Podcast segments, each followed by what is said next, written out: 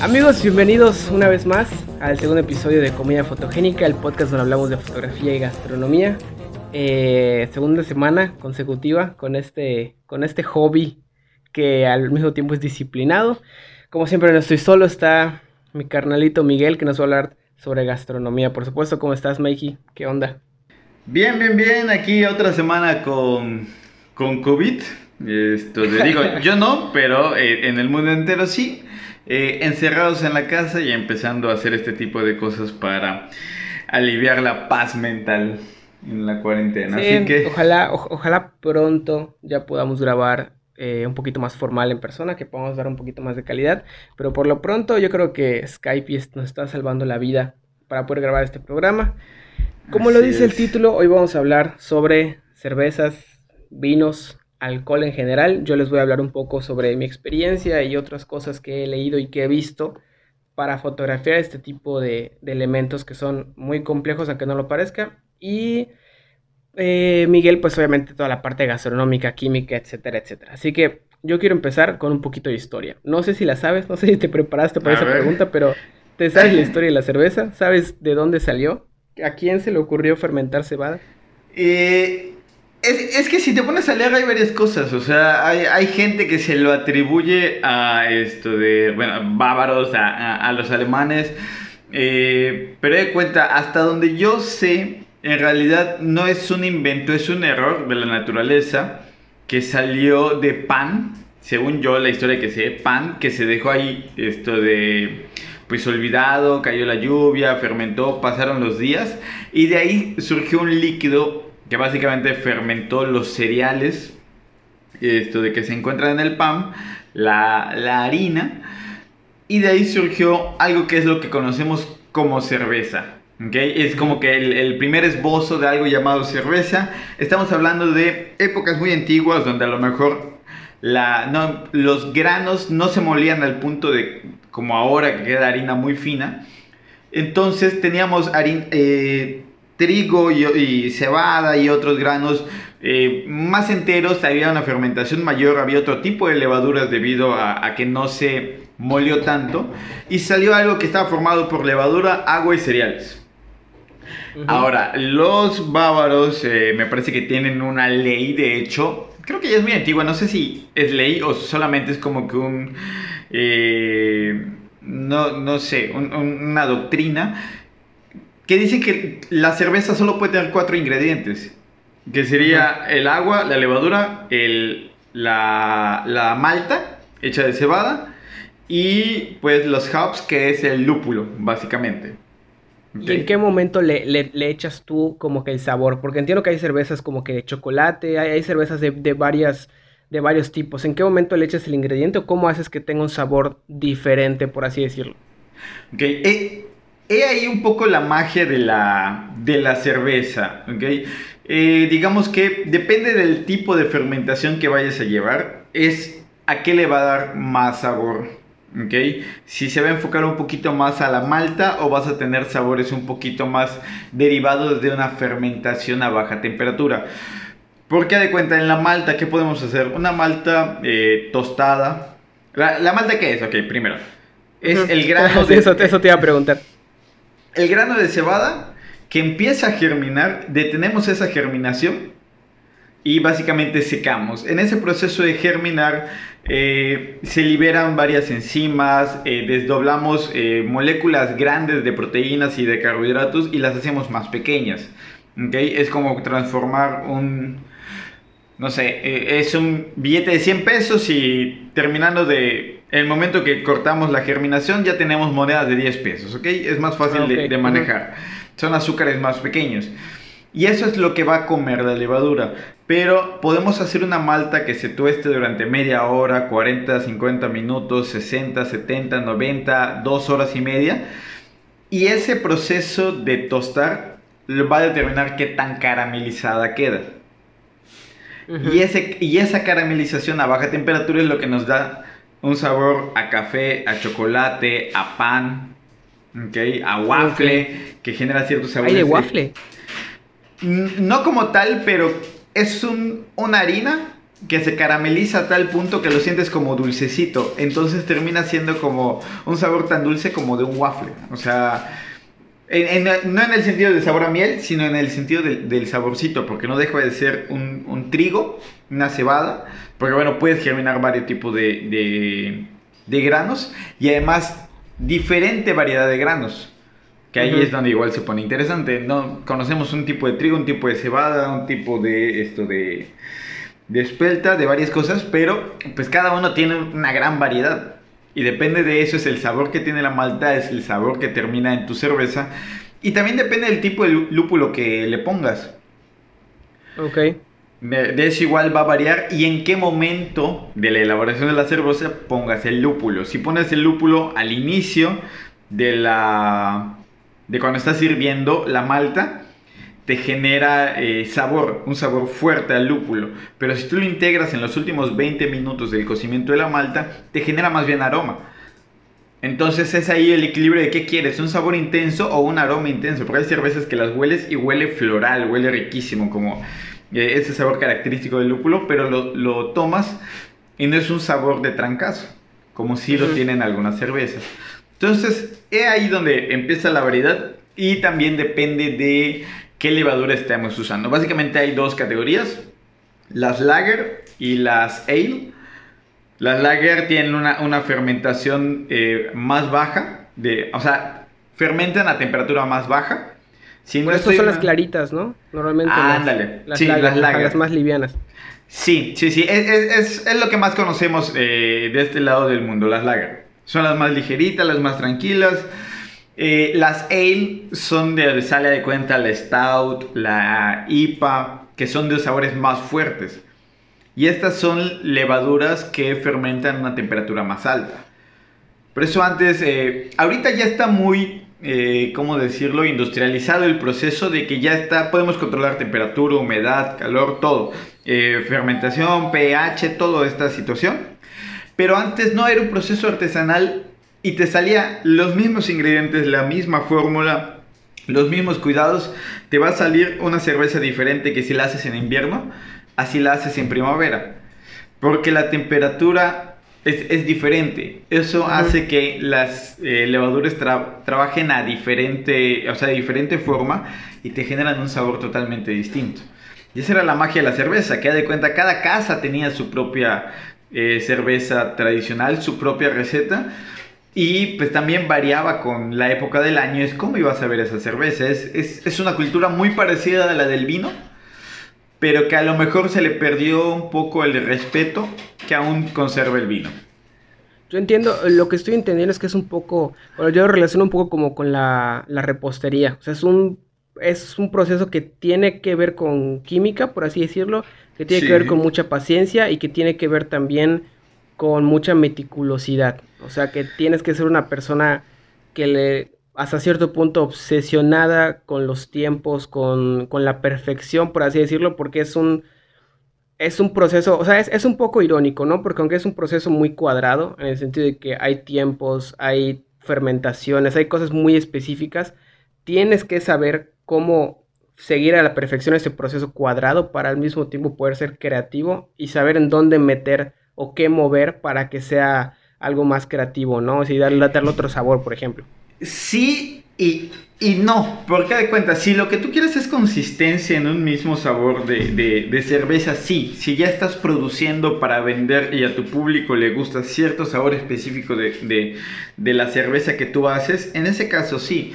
Si estás haciendo un proceso de experimentación, muchos de, esto, de los cerveceros que tú encuentras en blogs, libros, te hablan que muchas de sus mejores recetas no las han podido replicar porque suceden accidentes, no, no tienes ciertos cuidados, faltan algunas cosas e improvisas y resultó que, fue una cerveza deliciosa. Se cuida mucho en el proceso de hacer cerveza que no entren levaduras o bacterias que no queremos en nuestra cerveza. Por eso es un proceso que debe estar súper, súper cuidado. Pero tú te pones a leer en los blogs y todo el mundo tiene una anécdota con una cerveza que descuidó algún detalle de eso, de la, de la sanitización total de pe y salió una cerveza exquisita que jamás pudo replicar. Mm, Entonces, sí, es un proceso meticuloso, pero es un proceso en el cual puedes jugar, pero vas a tener una cerveza deliciosa que a lo mejor nunca vas a poder volver a tener en tu vida. Esto de, a menos que sepas a lo mejor qué hiciste exactamente. Y eso va a depender, a lo mejor, no lo cerré bien y lo dejé toda la noche medio abierto, el, el contenedor que tenía mi malta ya fermentando. Pero a lo mejor si lo dejo abierto en la noche, no voy a obtener el mismo resultado que si lo dejo abierto en la mañana. Que si alguien pasó, que si hubo una persona, que, o sea, las bacterias y levaduras que hay en este cuarto ahorita, probablemente no van a ser las mismas que va a haber mañana. Entonces, ah, para mí eso es padrísimo. Sí, sí, de hecho, en que estuve investigando un poco sobre la, la cerveza, yo me fui más pues por el lado de la fotografía y también por el lado de las marcas, ¿no? Me puse a investigar un poco qué tipos de, cervezas hay que no conocemos, más allá de las marcas que ya, que, ya todo el mundo conoce, ¿no? Hay una que me llamó mucho la atención que se llama Pang Pang, que es de Estocolmo. Y es una cervecería que se, ellos se autonombran como una cervecería irreverente, porque tienen sabores como que un poco que desafían eh, muchas cosas de, de la cerveza. Hay dos que para mí son como que las que más me llamaron la atención, pero tienen un montón de sabores. Una la llaman la Shower Beer, que es una cerveza que tiene una espuma que parece espuma de, de shampoo. O sea, parece que la cerveza se está bañando porque la espuma es como que muy... No es... ¿Cómo, cómo decirlo? Literalmente parece como de un jacuzzi, como si fueran espumas de baño. Voy a poner en el video de este podcast la, la imagen para que la chequen. No sé cómo lo hacen, pero la espuma parece espuma de baño. Y la que más me llamó la atención este, es una que igual es un poco controversial, igual quiero, voy te voy a preguntar tu opinión sobre esta, pero es una cerveza que durante el, el brew, que le llaman, la human con humos de cigarros en un bong. Y entiendo que le da un sabor especial, pero, o sea, yo a lo mejor, porque no entiendo mucho de este proceso, pero yo digo así como que no, no mames, o sea, vas a humar con cigarros una cerveza. O sea, para mí incluso es hasta cierto punto como que peligroso, ya sabes, pero no sé, imaginándote tú que durante el brew lo humen con cigarros dentro de, de este bong, ¿para ti funcionaría o qué crees que le aporte a, la cerveza esto, por ejemplo? Pues es, es que no sé, o sea, va, puta, no, no, no, creo que sean mentolados, o sea, no, no, que vaya por ahí, pero ha de cuenta tabaco, que sea tabaco ahumado, esto de, podría llegar a funcionar, si, si estamos hablando, desde mi punto de vista, como yo sí lo probaría si me dices que es tabaco ahumado, no tanto cigarro, que ya es considerando a lo mejor todos los demás químicos que tiene. Pero a, lo mejor hoja de tabaco eh, que, que se integre dentro del proceso de ahumado, Mm, yo creo que estaría interesante, aunque yo no lo metería en el cocimiento, no, no, veo mucho la forma de cómo, sino en el malteado. A la hora de hacer la malta, porque si hay recetas, eh, hay cuenta, eh, en panes, panes antiguos, donde la malta eh, es tostada en fuego abierto con humo de ciertas maderas en específico para que absorban ciertos sabores y esos sabores después se transportan a las bebidas fermentadas o al pan. Entonces yo creo que sería sí sería interesante, pero me quedaría con el deseo de que fuera tabaco y no tanto cigarro. Yo creo que sí, por ahí. Iría. Fíjate que igual, o sea, algo que, a mí me llama la atención es todas las combinaciones posibles que hay con una cerveza. Vi también, hay un, restaurante en Australia, pero que la, la, chef, por así decirlo, es coreana, ¿no? Pero vive en Australia. Entonces lo que ella hizo fue regresar a Corea durante un tiempo pero para aprender cómo hacen ahí el pollo frito. Entonces regresa a Australia y en Australia pone un restaurante que es de pollo frito con cerveza artesanal. Entonces el pollo frito es estilo Corea y la cerveza artesanal es una mezcla entre Corea y, este, y Australia. Y tienen cervezas artesanales de todo tipo que tú acompañas con tu pollo frito. También hay como que cervecerías que está la fábrica medio, es como que un híbrido entre artesanal y no artesanal, porque es una fábrica grandecita, ¿no? Pero tampoco con tantos procesos. Pero que en el patio de la misma fábrica está la, una especie de, bar donde puedes consumir esto. Sí, sí, sí, de hecho aquí en Mérida hay uno, esto de Hermana República, patrocínanos, te estamos mencionando en, algún momento. Esto de que es más o menos así, junto a la fábrica está la Hermana República, al menos la que está a Carretera Progreso, y sí es una experiencia esto, padrísima. Y tienen algo allá que pues, no, no sé si lo hayan hecho en otros lados, eh, que supongo que sí, es que te dan como que una, no sé, unos shot, pero más grandes de diferentes cervezas y tú vas probando. Entonces yo creo que eso es padrísimo porque mayormente, pues decir, te pides la chela de 3.55. Pero a lo mejor empiezas con una y con esa acabas y, nunca logras probar. Entonces, en cerveceras eh, pequeñas, donde tienen su restaurante o su bar junto a la fábrica, yo creo que se pueden dar esta oportunidad de dar estas pequeñas muestras esto de, o sea, tú pagas por estas pequeñas muestras si lo tomas, entonces ya sabes qué vaso vas a pedir. O sea, ya probé 5 o 6 chelas, eh, o sea, variedades de chelas, y ya sé con cuál me quedo, y de esas sí, dame un vaso grande. Pero ya me imaginé con qué lo voy a, O sea, qué sabores voy a tener en la boca con la bebida. Entonces, al menos yo creo que uno ya puede imaginarse con qué sí pega. ¿Tú crees que el, el vidrio, por ejemplo, le dé un sabor especial? ¿El vidrio? Ajá. Es que, por ejemplo, la coca de vidrio sabe diferente. Todos sabemos eso. Pero la cerveza, bueno, no, no sabría decirte si hay una diferencia entre la de lata y la de vidrio.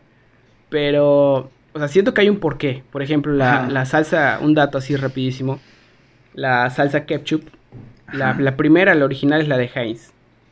Y Heinz, su innovación, por así decirlo, fue ponerlo en un envase de vidrio que no fuera polarizado, para que la gente pudiera ver el color de, la salsa, ¿no? Porque antes, este, creo que fue durante la Revolución Industrial, las salsas venían en envases de vidrio polarizados porque ya estaban caducados y los empresarios no querían que vieran que su producto ya estaba caducado. Entonces Heinz lo que hizo fue ponerlo en vidrio, pero completamente transparente, para que la gente viera que el producto está fresco.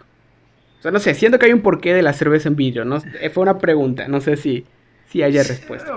Pues yo creo que va un poco más por su capacidad de retener el frío más que el aluminio. O sea, el aluminio gana y pierde calor de forma muy rápido. El vidrio no. El, vidrio la conserva durante más tiempo. Y a lo mejor entre lata y caguama, pues a lo mejor ahí sí podríamos este, meternos a, especular. Pero yo creo que no es tanto. Eh, lo que sí es que la luz solar eh, pues sí afecta todos estos productos, genera un proceso como que de, que se empiecen a echar a perder, porque es cuando se te quema la, cerveza que le dicen, no es tanto por cambiar de, frío a calor, sino porque la luz eh, directa le, hace daño, aunque se caliente de más, obviamente. Es cuando ya sí dañas la, cerveza. Pero... Sí. Fíjate que, bueno, ahorita que hablamos de vidrio, eh, creo que para mí uno de los objetos más complicados de fotografiar es una botella de vino o una botella de cerveza. O cualquier botella en general que tenga un envase de vidrio. ¿Por qué? Porque el vidrio refleja absolutamente todo. Entonces te pones enfrente de la botella y se, ve tu cámara. y pones una luz y, se, ve reflejada la luz, ¿no? O sea, este, también hay, hay toda una teoría, ¿no? O sea, lo que lo que te explican cuando, cuando lees sobre eso es que la luz finalmente es una energía que son ondas.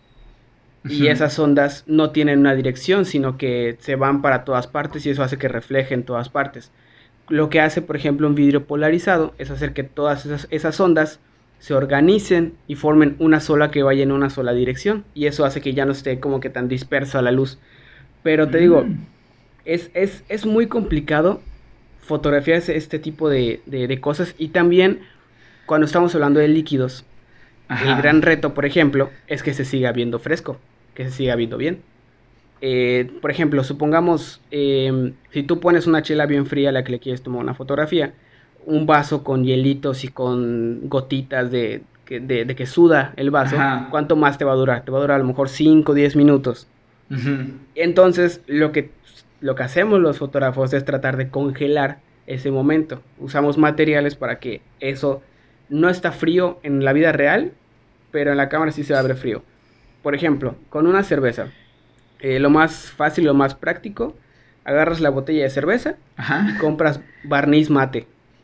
El, el, barniz mate lo que va a hacer es que le va a quitar todos los brillos. Luego ya empiezas a meter como que la parte es como escarchado de que está muy frío. Y ya sea con vaselina o con vitacilina o con alguna pomada, se lo pones a un algodoncito y se lo vas poniendo por partes. Eso ya le empieza a dar un toque como que de, que está frío, ¿no? De que ya se está como si estuviera a, punto de, de congelarse. Luego, para darle más realismo, se le pone un poquito de sal, de la que no es fina, de la sal que viene como que más troceada, ¿no? Ajá. Esa sal se la echas y ya son como cubitos de hielo, ¿no? Como mini hielitos que van a estar por allá. Y el, toque final, bueno, los toques finales son, uno, ya viste que, bueno, los clean bebés tienen, o los pañales, tienen adentro las bolitas absorbentes. Ajá. Esas bolitas absorbentes, si las sacas del clean bebé y las juntas con agua, sacan como mini hielitos. Son bolitas como de gel amorfas que parecen hielos precisamente porque no, son, no tienen ninguna forma, sino que son hielitos como de la nevera, ¿no? Los que se forman así aleatoriamente. Y esos también se los pones y como son gelecitos se pegan a la botella. Al final nada más les echas un poquito de agua en Sprite y ya tienes una botella que, o sea, voy a poner una imagen acá para que vean el resultado, pero pues es, es una botella que parece congelada, pero en realidad puede estar incluso caliente, ¿no? Entonces ya con eso tú lo... Pero, haz de cuenta, lo, de la laca, ok, lo entiendo. Eso, algún carpintero dio su orientación. Lo de la sal, ok, fue creativo. ¿Quién sacó esas madres de un pañal y dijo, güey, aquí tengo algo, tengo una idea, confía en mí? O sea, que, ¿a quién se le ocurrió sacar esa madre de un pañal? O sea, yo nunca he abierto un pañal, o sea, para empezar están caros. ¿Para qué lo sacas y dices, ok, saca un pañal, no tengo un niño, pero tengo una botella. ¿Qué puedo hacer? no entiendo cómo llegan a esos trucos los fotógrafos. no, no, no sé en qué momento llegaron, pero habría que hacer la prueba para ver esto de qué tal, qué tal. Pero me parece muy curioso cómo, cómo agarran cosas. Yo, yo, yo, también, a mí también me da mucha risa cuando lo escuché, porque incluso el, el, el, maestro que estaba enseñando cómo maquillar elementos nos dijo así como que esto lo pueden encontrar en pañales y también en toallas femeninas. Ustedes eligen de dónde lo quieren sacar. Yo les recomiendo ah. que pañales, ¿no? Pero... Ahora, ¿él cómo sabe que toallas femeninas? ¿Quién es tu maestro? ¿Y por qué debemos tener cuidado de esa persona? ok, ok. Entonces, esos trucos me gustan, pero de cuenta, eh, yo creo que eso es para alguien, un, un fotógrafo que está haciendo una sesión. Ahora, yo quisiera un consejo para alguien que de cuenta, yo hago pan. ¿Y cuál es mi problema? Tengo el, pan en el centro de la mesa y la botella de vino me mide como 20, 25 centímetros. Y si me alejo para que entre la chingada botella al marco, ya se ve todo el fondo. Ajá. O sea, yo, yo eso de cuenta cómo lo, lo arreglo. Lo, lo, más fácil que yo encontré es acuesto la botella. Sí, de hecho, o sea, sí, esa es como que la, una solución bastante rápida. Y otra, o sea, es que, por ejemplo, el problema con ese tipo de productos es que son muy grandes. O sea, son, son muy altos. Entonces, o lo haces de manera cenital, lo haces desde arriba, para que tú tengas todo el suelo, por así decirlo, para armar tu set, o lo haces de manera contraria. Haces un set bastante alto y bastante largo para que puedas, puedas meter bien tu botella. O otra opción es que nada más saques como que como que detalles, por así decirlo. La botella que no se vea completa, sino que nada más se vea, por ejemplo, eh, de la etiqueta para arriba, ¿no? La parte de abajo no la vas a sacar. A lo mejor acomodarlo un poquito en diagonal para que se vea eso. O no saques la botella de vino, sino que incluso tú puedes poner una, una copa de vino nada más una copa de vino y pones como que unos corchitos o pedazos del corcho tirados como para que se entienda que estás tomando vino con tu pan. Ese es, ese es al, otro punto al que quería llegar. Que lo, que lo que a mí me gusta de las fotografías, tanto de vinos como de, de cervezas, son las historias que cuentan, ¿no? Yo creo que si tú le quieres hacer fotografías, ya sea con tu teléfono o tienes un estudio, lo que sea, y quieres hacerle fotos buenas a una marca de, de licor sobre todo, debes enfocarte en dos cosas. Una, que se vea antojable, que como con los tips que acabamos de dar para que se vea frío y todo eso. Y dos, que cuentes una buena historia. Porque a veces siento que realmente Y lo vemos en la tele todos los días. Los comerciales de las cervezas, lo que nos venden son los momentos que pasamos con, el producto, ¿no? No te hablan tanto de cómo sabe, a menos que sea un artesanal. Por ejemplo, la, la, la, estrategia de una cervecera artesanal es vender el sabor en sí, ¿no? La tradición. En cambio, de las marcas comerciales se van más a los momentos, que es ahí donde digo que, que me gusta lo que hacen. Porque, por ejemplo, eh, no es lo mismo que yo nada más te ponga la fotografía de la botella de la cerveza con un platito de cacahuates a un lado, a que te ponga, por ejemplo, unos cacahuates y un guacamole y en el fondo se ven dos manos con las tostadas que están a punto de agarrar y a lo mejor también se ve la sonrisa de una persona que se ve que se le están pasando bien. O sea, todo este set de poner incluso, yo a mí me gusta mucho poner en las fotografías como que cosas imperfectas, como si alguien acabara de comer. Entonces, si yo pongo, por ejemplo, un poquito de de, hielo en la botella, también puedo poner pedacitos de hielo en la mesa, como para que se entienda que acaban de estar allá botellas, ¿no? O pones pedacitos de tostadas regadas para que se entienda que hay un momento que está ocurriendo dentro de la fotografía. Sí, Eso es lo que para mí es como que importante. Y yo creo que igual como lo platicábamos la otra vez, eh, entender qué es tu producto y hacia quién vas. O sea, si tú desarrollas un producto súper este, bueno, artesanal, esto de, de gran calidad y tu set de fotografía es tu mesa de Coca-Cola, toda este, con el logo todo raspado, esto de, pues a lo mejor no, no estás vendiendo bien. Y si al contrario tú estás produciendo un, esto, una bebida de cerveza, pero es ligera, a lo mejor no quieres llegar a un público esto de no sé cómo decirlo, muy selecto, sino que sea algo que, que tus mismos cuates quieran esto de consumir, comprar, algo digamos no premium, pues tampoco te conviene hacer esto de unos, una, una fotografía esto de premium, como si, o sea, tu cerveza, esto de digamos que tú quieres que sea barata, la pongas junto a un cowboy, un, asado así brutal, un salmón ahumado. O sea, yo creo que es igual de tenerlo en cuenta hay, maneras, creo que hay maneras igual de, hacerlo con, poco presupuesto, sobre todo si, si no quieres pagar o si no, no tienes simplemente para hacer una sesión en una locación, en una casa de campo, lo que sea.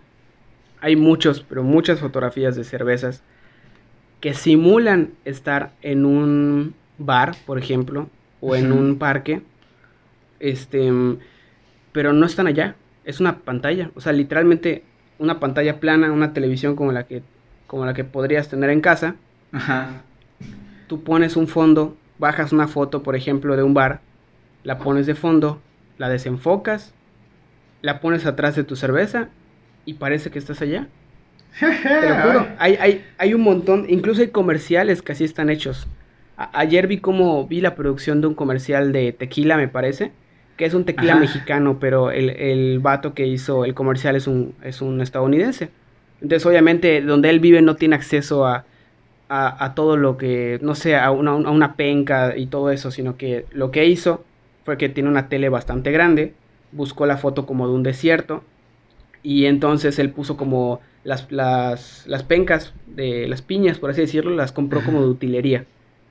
Y las puso sobre su set y atrás estaba la pantalla de un desierto. Y él hizo un video, incluso con arena, o sea, compró arena y la puso en el suelo del set usando otra vez como, sea, como fondo la pantalla, hizo todo un video que juras que, la botella de, tequila está en el desierto mexicano, pero no está en el desierto mexicano, está en el apartamento de un, de un gringo en Los Ángeles. Entonces hay, hay maneras de cómo, cómo, trucar esa parte, ¿sabes? Igual meterle un poquito de, de, coco. Y por ejemplo, bueno, ya, ya que hablamos un poco de la cerveza también, de vino, vamos a empezar a hablar de los vinos. El vino también fue un accidente. El vino vino solo. ¿Cómo vino solo y se fue y ya soy un señor que hago ese tipo de chistes. Eh, según yo sí, sí, igual fue un accidente, eh, pero tan accidente como el tepache. Es un vino de fruta, a fin del cabo. De hecho, si tú buscas eh, el, tepache, por ser una, bebida ancestral, viene aparte, pero cuando tú lo englobas en bebidas fermentadas, entra en un vino de fruta. El vino es, es, de uva específicamente. Eh, pero sí, hasta donde yo sé, igual es un, un accidente que se descubrió. Y pues también lo hermoso del vino es que son uvas eh, ácidas, amargas, que tú no comerías, o sea, tú agarras esto de eh, las variedades de uva que usan para hacer vino y por lo que dicen, ya no lo he probado, obviamente, que no están ricas, pero son ácidas y eran frutas que se, se dejaban a un lado porque no estaban ricas y de ahí sale una bebida fermentada deliciosa. Y sí, según yo es un esto de es un accidente, pero que ya tiene una gran historia y los griegos le tienen puesto a su dios. Si no estoy mal es Dionisio. es, el dios del vino. O sea, ¿qué tan antiguo es el vino que tiene un dios? O sea, así, así. Así de fácil. Entonces, eh, sí, y su proceso es muy parecido, o sea, hay que cuidar la fermentación, hay que cuidar cada proceso a baja temperatura, la tierra, ahí esto de, se habla un poquito más de cuidar desde la, tierra con que se alimenta, la, la, humedad de la zona, son microclimas donde crecen estas uvas y de ahí salen vinos exquisitos, pero mayormente son de ciertas zonas muy específicas. De hecho, ah, en el mundo son dos regiones, eh, le, llaman las franjas del vino. Porque es en la zona norte que toca esto de Ensenada, que toca esto de un poco de eh, Baja California. Digamos, esa franja que es la misma que pasa por España, por Francia, por Italia, que atraviesa el Mediterráneo, es la, la franja superior y la franja inferior es la que pasa por Chile, por Argentina, por Australia, por África. Si tú dividirías un mapa mundi, y en esas zonas es donde se da el vino. Entonces, o sea, por ejemplo, una cerveza es un poco más fácil que tú lo hagas de manera casera, es en donde estés. Un vino necesitas hasta cierta altura, tengo entendido, ¿no? Eh, fíjate que no sé. Fíjate que no sé, pero sí es más difícil de controlar y además por la uva. La malta la puedes conseguir más fácilmente pero la uva no estoy tan seguro de que te pueda, esto, de, que la puedas conseguir igual de fácil. Fíjate que ahí También hay un montón de tipos de uva, ¿no? O sea, en, Escocia vi que hay una uva naranja, que da como resultado un vino color naranja. Ah, hay un montón.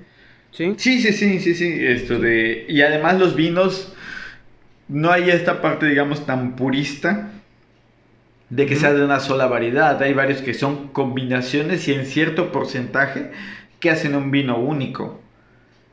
Entonces, eh, es igual, está padrísimo porque es el, ¿cómo le llaman al, ahí? Mm, tiene su nombre, ¿no es el sommelier? O creo que sí. No sé, uno que es el, maestro que hace las fórmulas eh, de los vinos.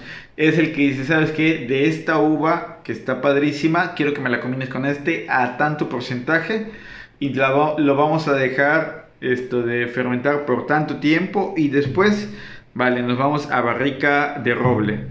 O nos vamos esto de a otro tipo de barricas, hay, hay, hay diferentes eh, formas de hacer su fermentación final.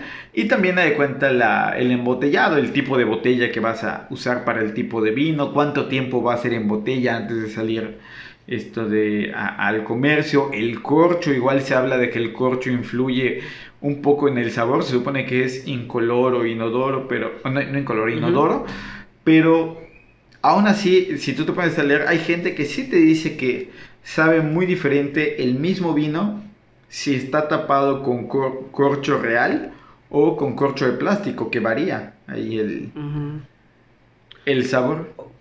Oye, por ejemplo, yo, bueno, yo y pues las personas que no sepan tanto de, de todo este mundo eh, ¿cómo sé con qué alimento va qué bebida? O sea, como si voy a un restaurante, por ejemplo, y voy a comer carne, yo cómo sé, aparte de lo que te pueda recomendar el sommelier, claro, cómo sé qué vino me va a gustar, con qué combinación. Y lo mismo con la cerveza, cómo... O sea, tú, por ejemplo, ¿qué tipo de cerveza elegirías con qué tipo de alimento? ¿Cuál es tu proceso para hacer esa?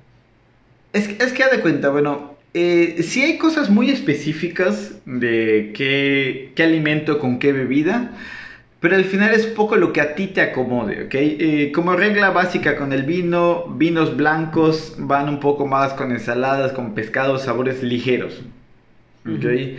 Vino tintos, estamos hablando un poco de carne de cerdo, carne de res, hay sabores un poquito más fuertes. Ahí entra el, el vino tinto. Eh, de variedad, yo, yo, de verdad, si vas a comer, si casi no tomas vino, no empieces con un Cabernet Sauvignon. Espero que así se diga. Pero si estás empezando en el mundo del vino, no, porque es una uva fuerte. Es una uva que tienes que darle un chancecito de que respire, que baje este sabor intenso y podrás degustar mejor los sabores. Pero si no es un paladar que a lo mejor está acostumbrado a ese tipo de sabores, vas a entrar y vas a decir, guacala, esto no, no me gusta. ¿Qué es lo que le pasa a mucha gente? Que el primero que toma es el Cabernet Sauvignon porque es el que nos suena más en la cabeza, el que hemos escuchado. Pero es un vino de, de una uva que es algo fuertecita. Y para empezar, yo no lo recomiendo. Es muy rica, pero si estás empezando, yo no lo recomiendo. Yo te diría un poco más, es que vete por un, un merlot. Un Buns. Este, un Caribe Cooler. un Ami de uva, no sé, empieza. empieza bien. No, o sea, de verdad, un, esto de un merlot, un shiraz, esto de un petit shiraz, que el acheto tiene un petit shiraz delicioso si es tu primer vino, es un buen vino de donde iniciar. Lacheto, patrocínanos.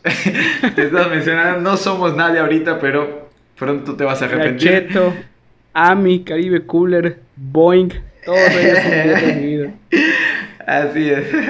¿Y cómo se llama? El... Ay, qué pendejada estamos diciendo. Ah, de, de, de cómo combinarlo. Okay. O sea, más que nada yo te diría, empieza con uvas eh, ligeras, uvas suaves, y ya de ahí poco a poco va subiendo. Nunca subes de, de golpe, a lo mejor empieza primero con, eh, consumiendo un, un vino. Eh, si ya quieres brincar un sabor un poco más fuerte, que sea de uva combinada. No sé, un Carmener, que es una uva suave, con un Cabernet Sauvignon. Entonces ahí más o menos le vas agarrando el gusto. Y estos que tienen eh, uvas combinadas, está padre porque a lo largo de que se va oxigenando el vino, que lo vas dejando en la copa, va cambiando su sabor. Entonces es, un ejercicio padrísimo bien, ver cómo evoluciona tu copa de vino. Y con respecto a la cerveza, eh, pues a lo mejor no hay tanta cultura, o, o más bien yo no tengo tanta cultura de la cerveza.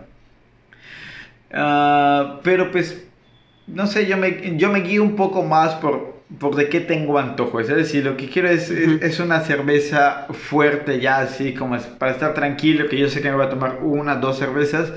Pues a lo mejor una, una oscura, una esto de un stout, a lo mejor una IPA fuertecita, o a lo mejor te vas con una, ¿cómo se llama esta? Una bohemia, bohemia oscura. Uh -huh. está, está muy rica. Si lo que quieres es un poco más, eh, algo así, no sé, un cevichito, algo más ligero, vas a estar cotorreando un, un buen rato ahí, pues a lo mejor te Una vas cluster. una, una ah, pero a lo mejor sí te vas con una lager. O sea, ya, ahí te, ya te vas Ujú. con unas marcas más comerciales. E incluso dentro de las artesanales hay unas lager muy buenas.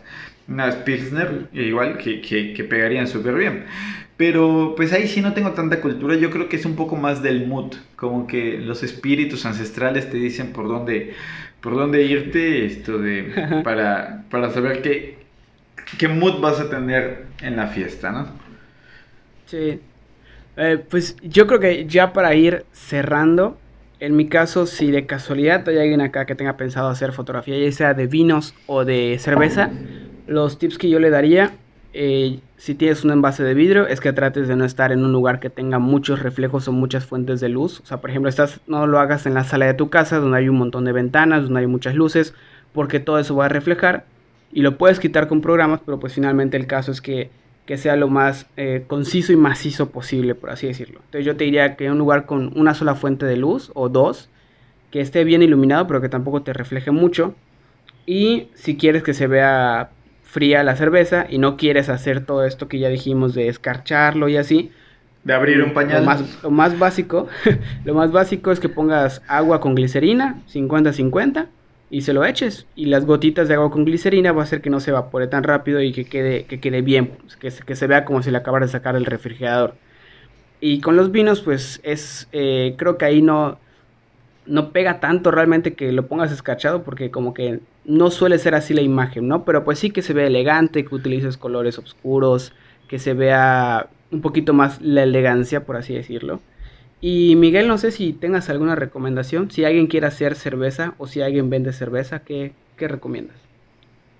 Eh, yo creo que como todo producto artesanal, no importa que sea un producto ya, o sea, que se consuma mucho, pero tu producto artesanal pues es único y tienes que enseñar a cómo lo vas a consumir. Entonces, la tarea yo creo que de, de, gastronomía con fotografía es ver, ok, quiero que mi producto se vea padrísimo, se vea antojable, pero tienes que saber qué ideas le vas a dar a la gente, con qué lo va a combinar. O sea, y, eso tienes que ser muy claro, muy específico. No se trata de poner, ¿sabes qué? Vendo eh, una cerveza y yo digo que con hamburguesa. Sí, pero hamburguesa con qué? Hamburguesa eh, tiene mostaza, ¿qué tipo de mostaza? Mayonesa, tiene chile, no tiene chile, la carne cuál es. O sea, tienes que ser muy específico de cómo son los productos con los cuales se va a acompañar tu comida, porque yo creo que el, cliente, eh, los clientes, estamos ávidos de consumir nuevos productos, pero no nos gusta sentirnos tontos. Queremos tener una idea de que estamos eh, apreciando y teniendo la experiencia que la persona pensó cuando creó el producto. Y eso es chamba del que produce. Y decir, ¿sabes qué? Esto va con esto y ven, te enseño cómo hacerlo. Te explico el paso a paso, te detallo, porque hazlo al pie de la letra y vas a tener la experiencia completa. Porque pasa a veces con productos artesanales que los compras, los consumes y dices, va, está muy bueno. Chinga, pero no, sé con qué combinarlo. O sea, es que, eh, como que sí está bueno, pero. Eh, o sea. Pero no has probado la experiencia completa. Sí, sí. Entonces, pues, yo creo que iría un poco a esa parte. Eh, ahora sí, ya para terminar, porque se me acaba de acordar. Eh, también, si vas a hacer fotos a un envase que refleja mucho, otra cosa que puedes hacer, o más bien que tienes que hacer, es filtrar la luz. Como expliqué hace ratito, pues la luz es un desmadre, son muchas ondas que se van por muchos lados. Entonces, incluso si tienes una fuente de luz pequeña como una lamparita, utiliza una hoja de papel. La hoja de papel la pegas a, a un, no tampoco le pongas un metro, sino a unos cuantos centímetros de distancia de la lámpara, para que se filtre la luz y quede un poquito más suave. Y si tienes de casualidad alguna luz que sea como una barra larga, estaría muy padre, porque eso le da como que el reflejo en toda la botella y hace que se le marque la silueta de una manera muy bonita. Y ya, eso sería todo. ¿Algún otro mensaje, Miguel? Eh, no, consuman productos, o sea, no, coma, consuman productos artesanales este, de, hechos por manos yucatecas y... Eh, al, menos como yo, productor de, cosas artesanales, si les digo, compártanos sus, sus ideas. Sabes, nosotros tenemos ideas de cómo combinar los productos, pero si ustedes tienen encontrar una nueva forma de disfrutar, una nueva experiencia con el producto artesanal que compraron, que lo compartan. Hay veces que vemos fotos muy padres en redes de nuestros productos y te pone muy feliz y a lo mejor por ahí te contratan para que tomes fotos. Así que hablando de, hablando de contrataciones, algo que no hicimos el primer capítulo que estuvo muy mal fue no dar las redes sociales. Este, pues las redes sociales de Miguel, arroba Miguel-set, ¿no? si no me equivoco. Así es. Miguel-cet en Instagram, ahí pueden comprar pan artesanal, jamón artesanal, este, todo, todo, bueno, la mayoría de las cosas son artesanales. En mi caso, pues sigan al estudio parachute, arroba P-A-R-A-S-H-O-O-T-M-X. Así nos buscas en Facebook y en Instagram. Y ahora sí, creo que sería todo. Eh, un capítulo muy interesante, un poquito más largo de lo normal, eh, pero muy chido. Así que nos vemos la siguiente semana. Cuídense, lávense las manos. Y pues si seguimos vivos, nos vemos acá la, la siguiente semana. La siguiente semana. Va que va. Bye. Sale.